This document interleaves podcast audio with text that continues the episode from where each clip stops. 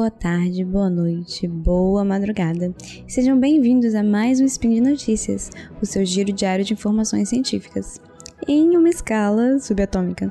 Meu nome é Camila Esperança e hoje, dia 11 de setembro, falaremos de uma nova classe de exoplanetas habitáveis. É isso aí, vocês ouviram direito. A gente vai estar falando de vida fora da Terra. Se liga logo depois da vinheta. Speed Notícias.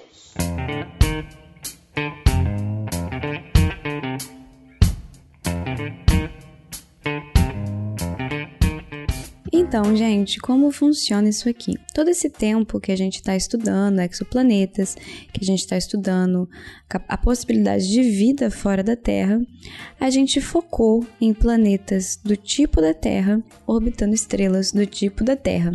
Por que isso? Bem, basicamente a gente tentou é, repetir a receita do que a gente conhece para ver se a gente encontra vida em outros lugares significa que só existe vida em planetas como a Terra ou orbitando estrelas como o Sol? Não, claro que não.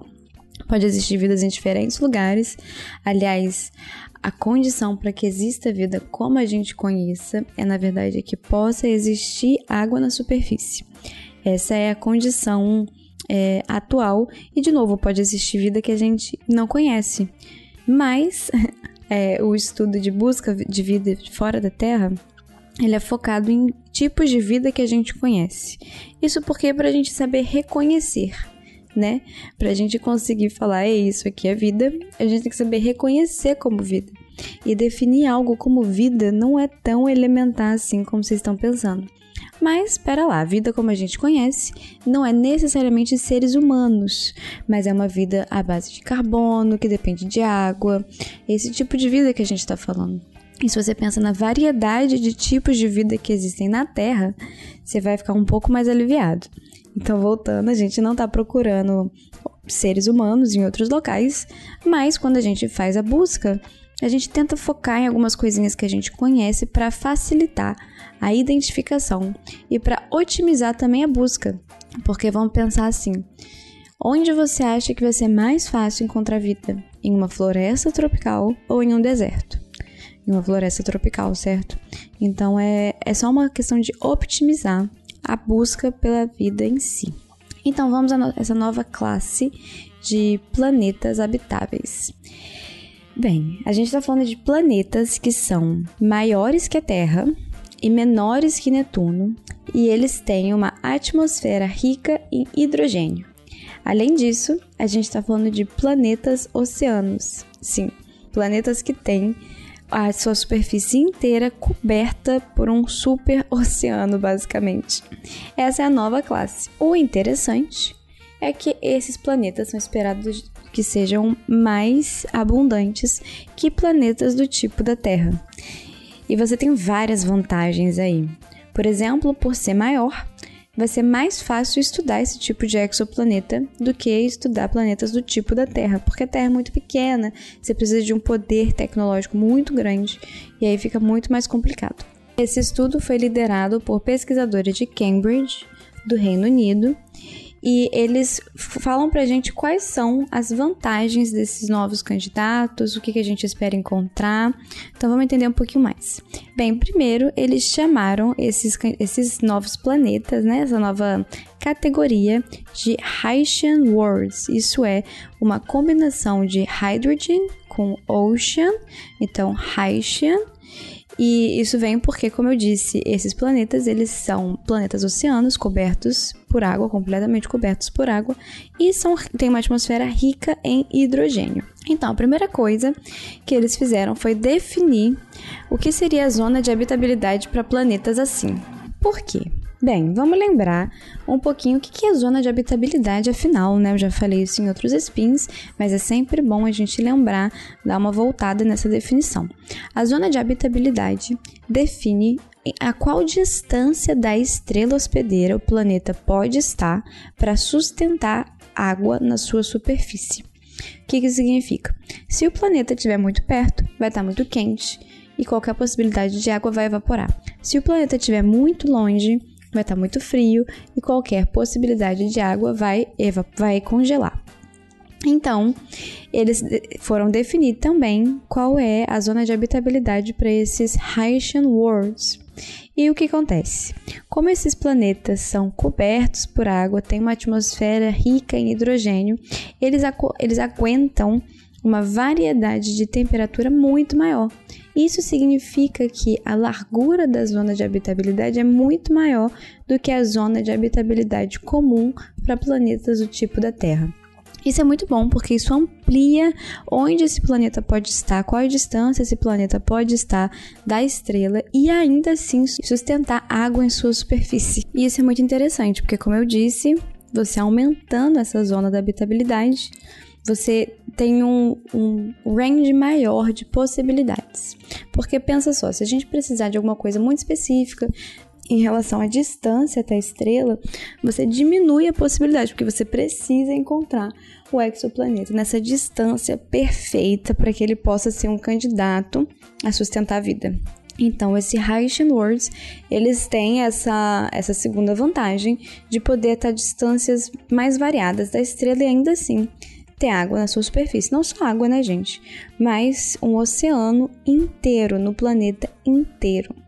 Outra questão é qual seria a bioassinatura desses planetas. O que é a bioassinatura? A bioassinatura é um, uma composição química presente na atmosfera. A gente pode estudar a atmosfera dos planetas, né?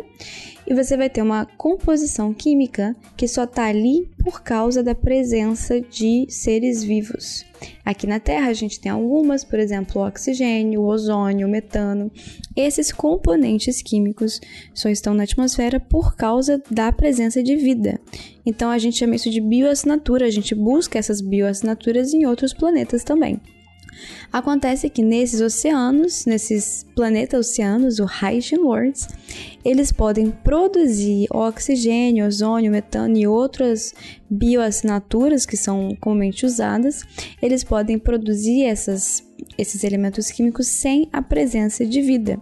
Então a gente precisaria de novas bioassinaturas para essa classe de planetas.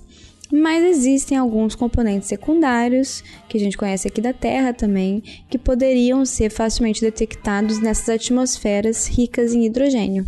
Algum desses componentes é dimetossulfeto, dimetil disulfeto, metanodiol, sulfeto de carbonilo e alguns outros componentes secundários.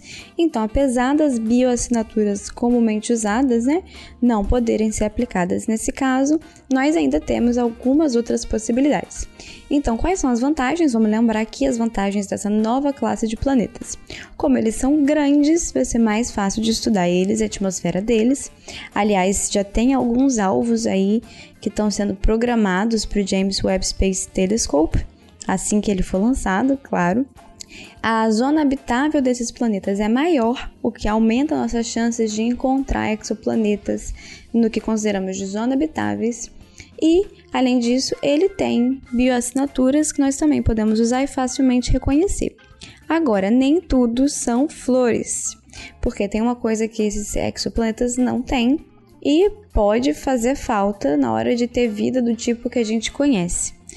E o que esses exoplanetas não têm é o contato entre a atmosfera e é, o solo, como a gente tem aqui na Terra. Por que, isso é importante? Aqui na Terra a gente tem o que a gente chama de ciclo de carbono, e para esse ciclo do carbono acontecer, é necessário que você tenha um contato direto entre a atmosfera e solo terrestre, como acontece aqui. Aqui na Terra a gente tem o contato água e terra, terra, atmosfera, atmosfera e água. A gente tem esses três contatos. E para o ciclo de carbono pode ser essencial ter o contato entre atmosfera e terra.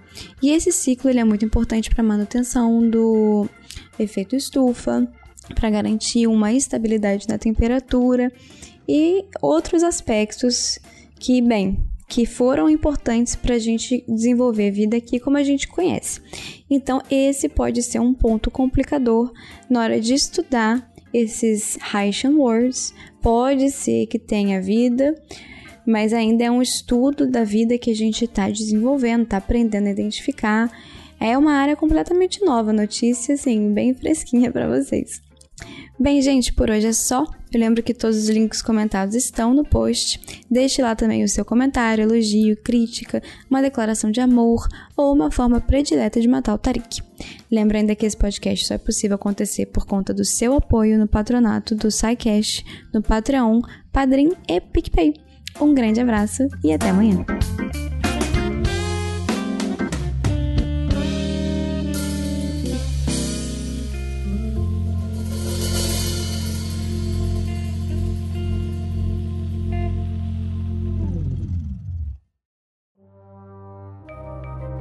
Este programa foi produzido por Mentes Deviantes. deviante.com.br